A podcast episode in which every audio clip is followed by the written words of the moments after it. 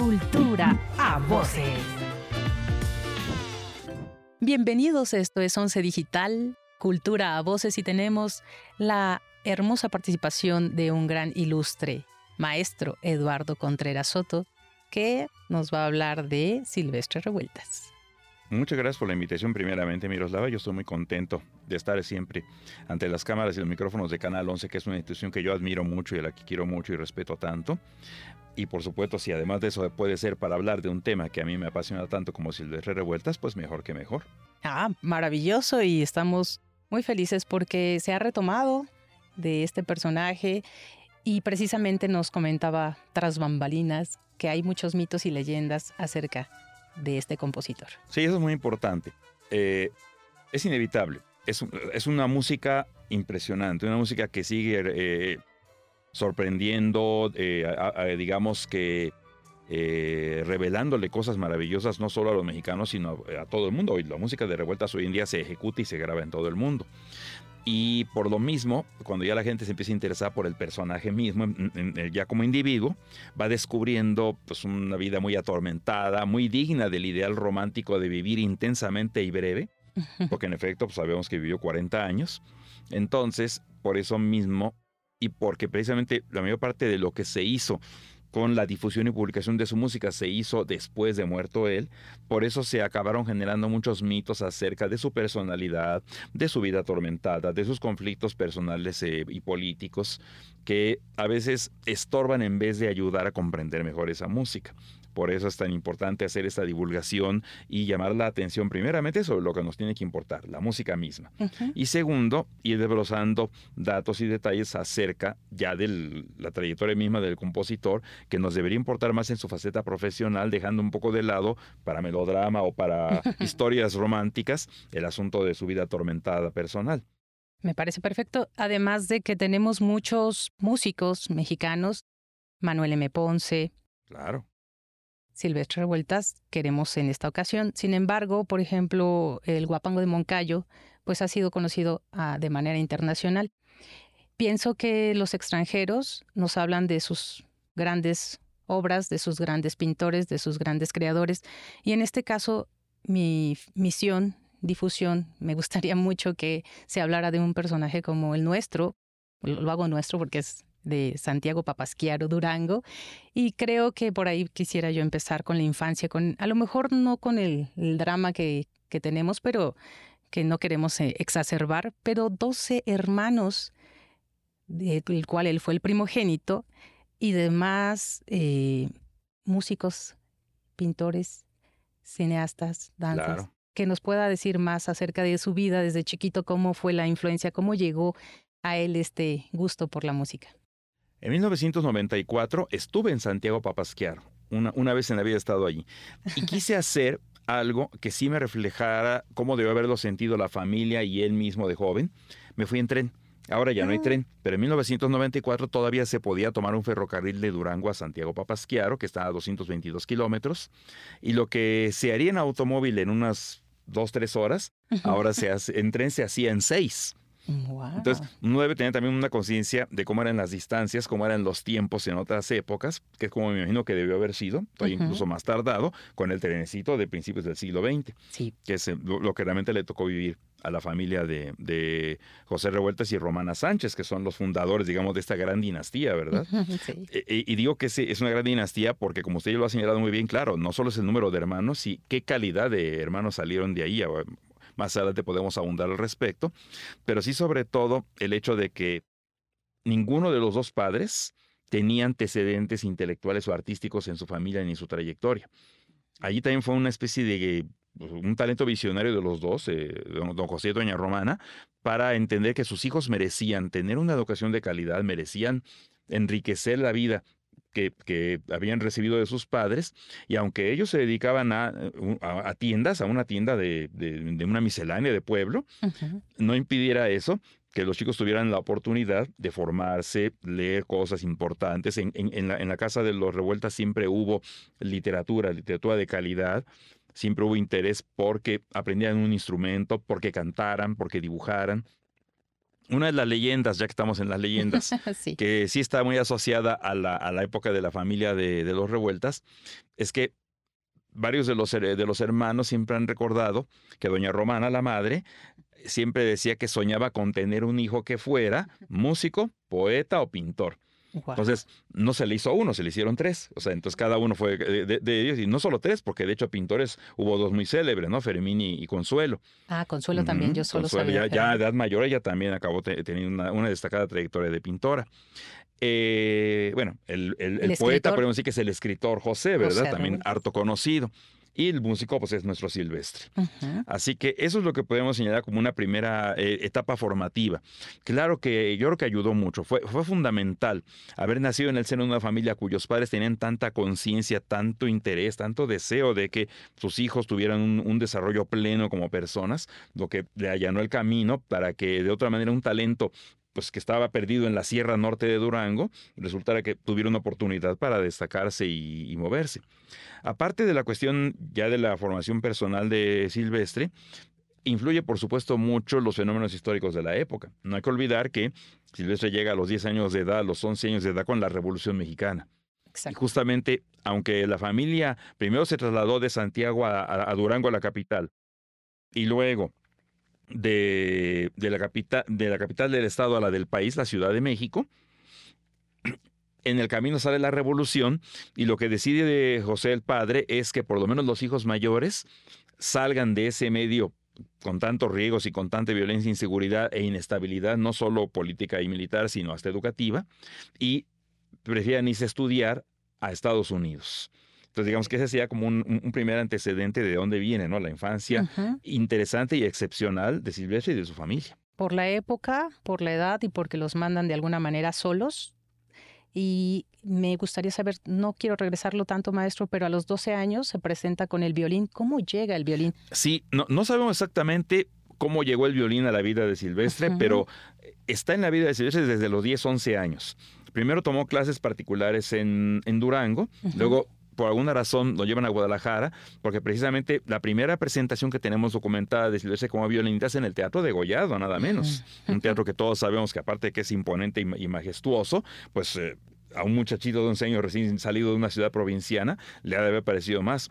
No, no parece haberse amilanado, dio su recital y efectivamente el violín se convirtió en su instrumento y esto sí va a ser fundamental para la idea musical que, que, él tiene, la, la, perspectiva de la música, digamos, desde la cual Silvestre no solo escribe, sino también ejecuta, porque siguió siendo ejecutante hasta 1929-30.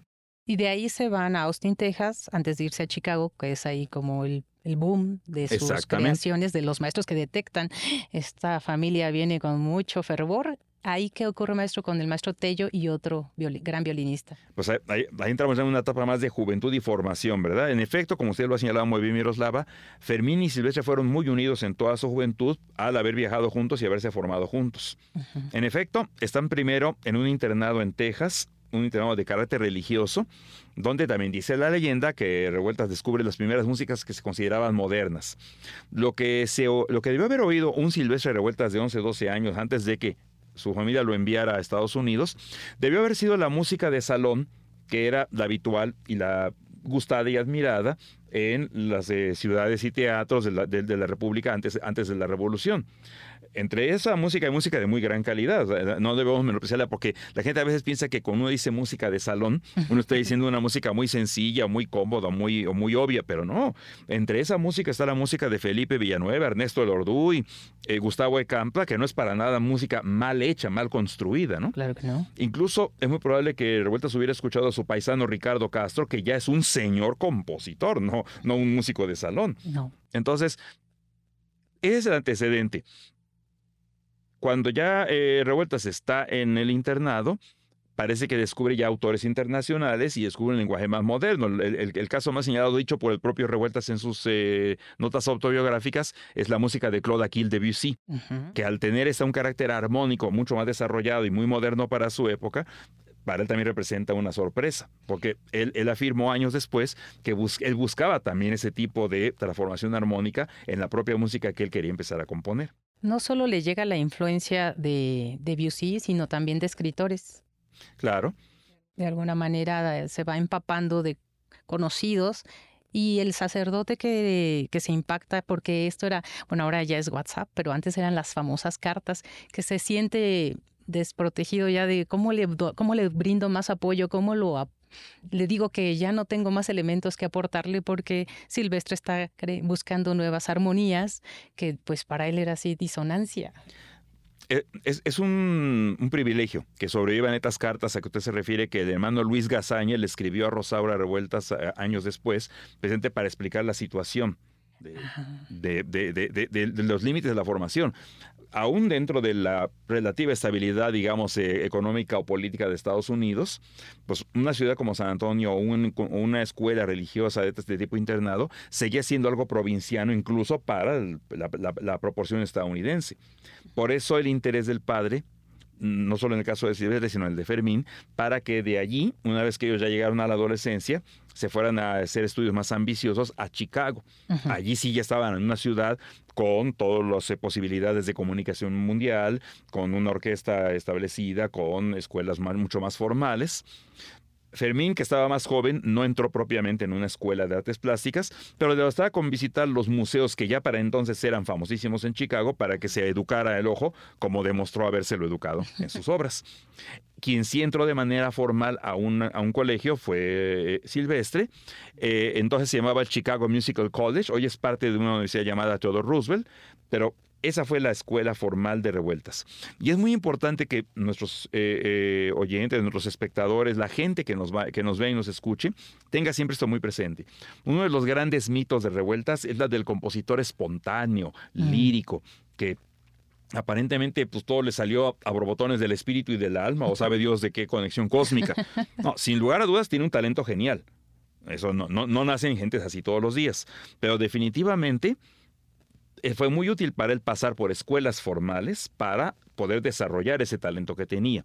Y Silvestre Revueltas obtuvo un diploma de violín, armonía y armonía y eh, composición en el Chicago Musical College. Entonces, es un mito esto de la formación espontánea o, o un músico lírico sin ningún no. Revueltas sabía muy bien qué, eran las formas clásicas de la música, cómo era la armonía tradicional, los sistemas armónicos, digamos, en, uso en el momento en que él estaba componiendo música, y por eso mismo es más admirable que habiendo tenido esa formación hubiera podido superarla para hacer una música moderna que precisamente rompe con muchos de, lo, de la formación que él había recibido.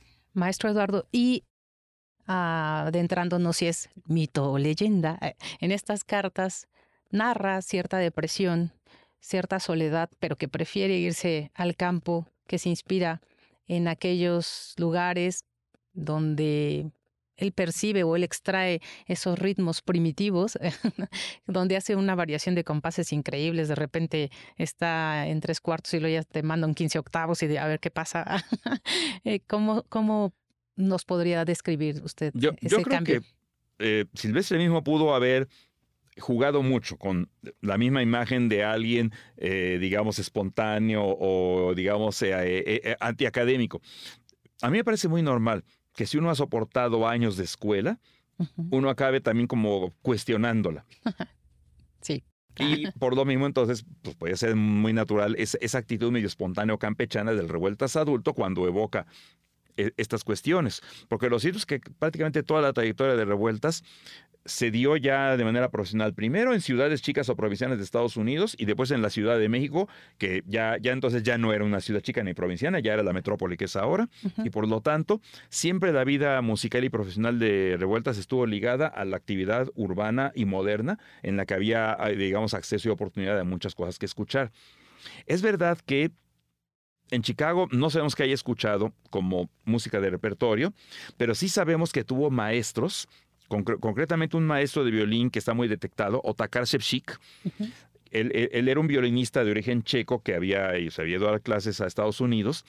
Y era una persona que estaba vinculada con compositores, con música moderna para su tiempo, digamos, el posromanticismo tardío de, mucho cromatismo. Y eh, justamente, ¿no? Eh, todo lo que tenía de formación, Shevchik lo sabe transmitir a, a Silvestre como alumno. desde el punto de vista de la ejecución del violín, pero seguramente también eh, a poner en contacto con un repertorio que rebasaba, digamos, las modas habituales de su tiempo. Y bueno, haciendo una pequeña pausa, el maestro nos dice que es investigador de CENIDIM. Por favor, coméntenos más, maestro, acerca de ello. Yo soy investigador en efecto del Centro Nacional de Investigación, Documentación e Información Musical Carlos Chávez, que es parte del Instituto Nacional de Bellas Artes y como usted lo ha dicho muy bien Miroslava, sus siglas son CENIDIM, que es más fácil decir eso que todo el largo nombre que dije primero.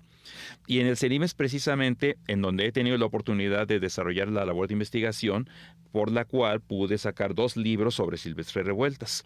El primero se llama Silvestre Revueltas, Baile, Duelo y Son, que es su biografía.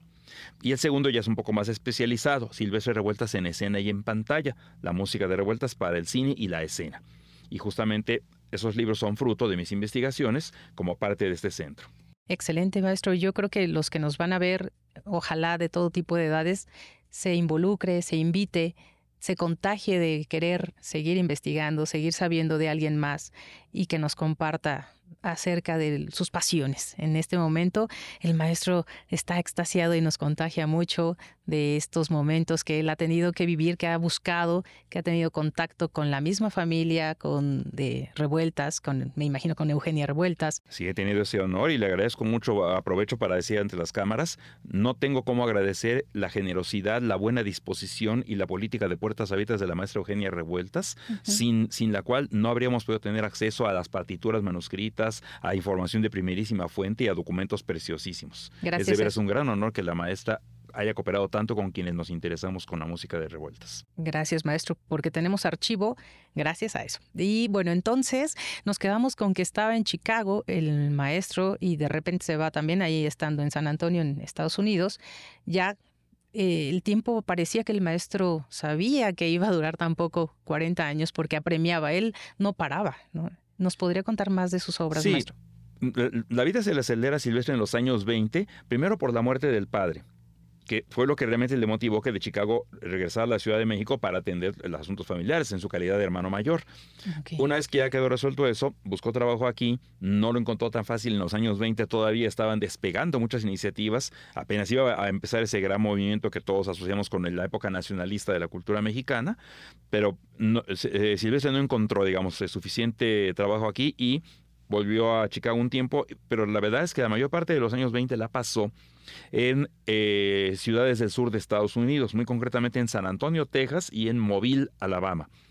¿Por qué allí? Porque allí había teatros que podían dar lo mismo variedades eh, escénicas del tipo de vodeviles, eh, teatros de revista o proyectar cine.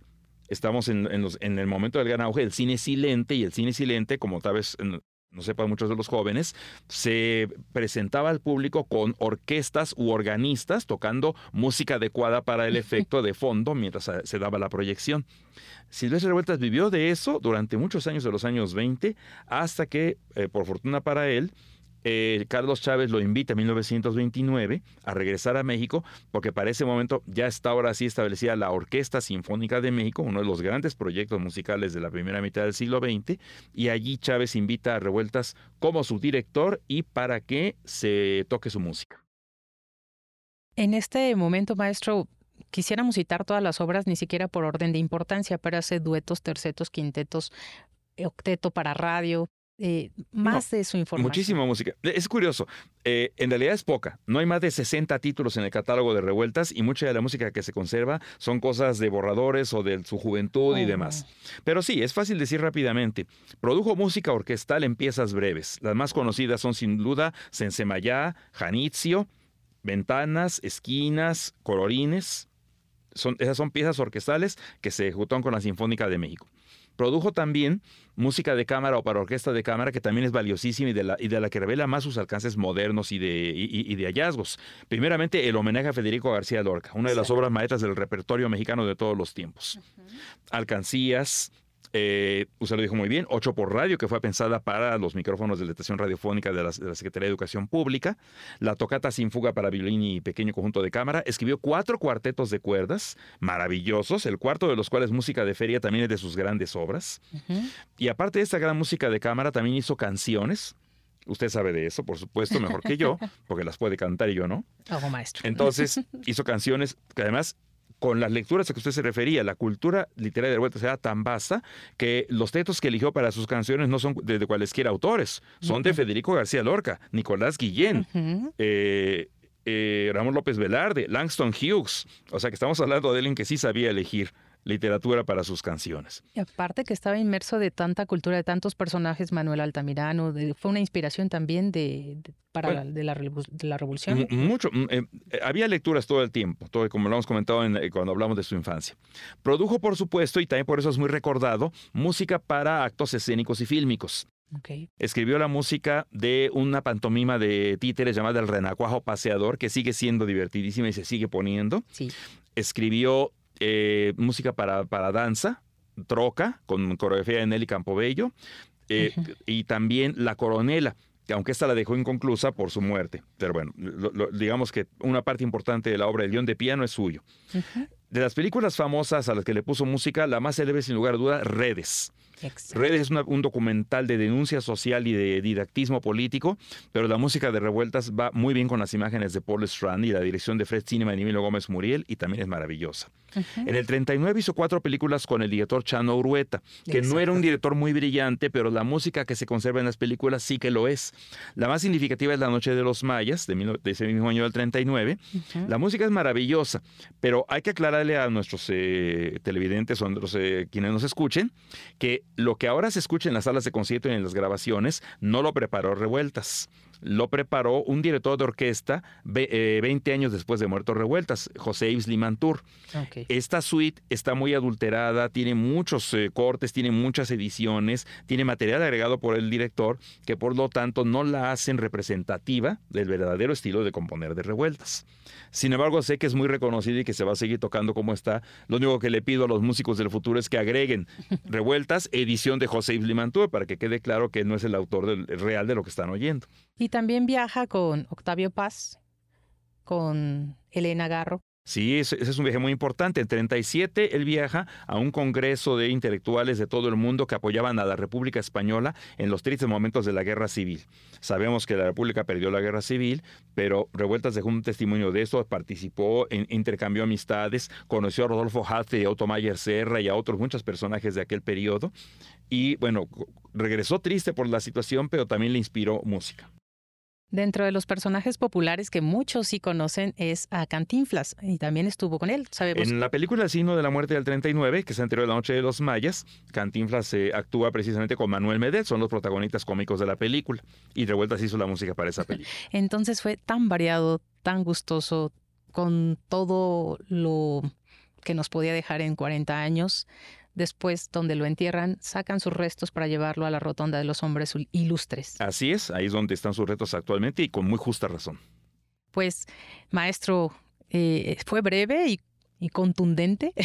Creo que nosotros estamos muy felices de saber en poco tiempo la síntesis de la maravilla que usted en dos libros nos ha manifestado, toda la obra, todo el conocimiento que se tiene que llevar a cabo, toda pues no sé cuántas noches, desde cuándo a usted le empezó a gustar e interesar este maestro Silvestre Vueltas, pero en, en menos de 25 minutos, media hora, nos quedaría corto el tiempo para poder seguir hablando de un gran maestro, Silvestre Revueltas. Lo importante es que se oiga la música. Ahí está y se puede conseguir fácilmente, está en las redes, está en todos lados. Oigan la música de Silvestre Revueltas. Vean las películas porque también es maravilloso que aquí alguna vez las he visto pasar, documentales que se han hecho de cómo le trabajó para la, eh, que era redes, pero ya al principio era pescadores. Pescados. pescados, y se cambió a redes. Entonces también había un apoyo económico y de repente no, y él era tenaz, no importaba que ya no hubiera el, apoyo.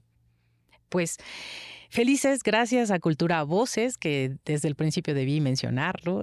Estamos muy felices de anunciarnos con este proyecto porque está, eh, le comento maestro, estamos haciendo capsulitas de la cultura mexicana, de lo que hacemos, a lo mejor citadino eh, de lo común, pero tratando de meter esa inyección de pues que también aquí hay compositores, de que también hay pintores, de que también tenemos mucho que rescatar, mucho que contar, mucho que decir, pero a través de una forma asequible, donde tampoco tratemos de impactarnos y, ah, yo no sé nada de ello, no, al contrario, es, ah, mira cómo te voy invitando para que vayamos aprendiendo y vayamos sabiendo de toda esta riqueza.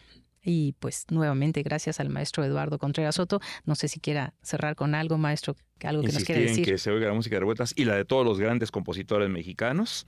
Y agradecerle, Miroslava, a usted y a los micrófonos de Canal 11 que me hayan permitido venir a platicar de algo que tanto me gusta. Gracias, maestro. Gracias a, toda la producción, a nuestra queridísima Patti, a Javi, a todos los que me falte por nombrar.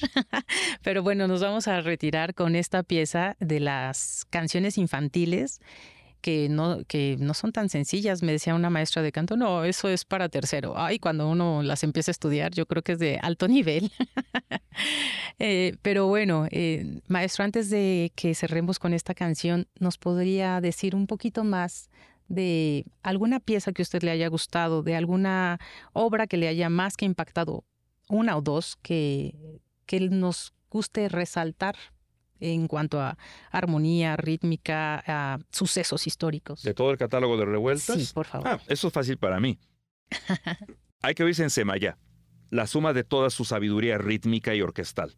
Hay que oír el homenaje a Federico García Lorca, que es como un gran concierto barroco del siglo XX, sutil, elegante y con todas las emociones en una sola obra. Y hay que oír los cuatro cuartetos de cuerda, especialmente el cuarto, Música de Feria con eso ya sabemos quién es Silvestre Revueltas. Y con Sensemaya eh, tengo yo curiosidad por saber si es mito o leyenda. ¿Conoció directamente al maestro poeta cubano Nicolás Guillén? Ah, pero claro que sí. Guillén estaba exiliado en México por la dictadura de Gerardo Machado. Y luego volvieron a coincidir en, en el Congreso porque también Guillén apoyó la causa republicana española. Entonces, claro que se conocieron personalmente. ¿Y con el maestro García Lorca? No. García Lorca ya había sido asesinado cuando Revueltas llegó a España. Pero se había vuelto un ícono de la República y por eso todo el mundo lo estaba citando y, y, usan en sus canciones y en su literatura. En, en, el aspecto del maestro García Lorca también fue una influencia tremenda donde me recuerdo que una de las canciones, siendo alumna, hubo una maestra que tuvo que explicarme, por ejemplo, canción del naranjo seco. Eh, yo me imaginaba un árbol de, de limones, de toronjas, pero no no tenía nada que ver, nada que ver con la explicación. Pero bueno, ahora sí, eh, en la canción de las cinco horas, ¿habrá algo más de trasfondo? ¿Es de anónimo? No tiene... Es una ronda anónima. No hay más. Es evidente que Revueltas tenía muy sentido del humor y tiene un gran niño interior. Ah, hay que cantarla como un niño.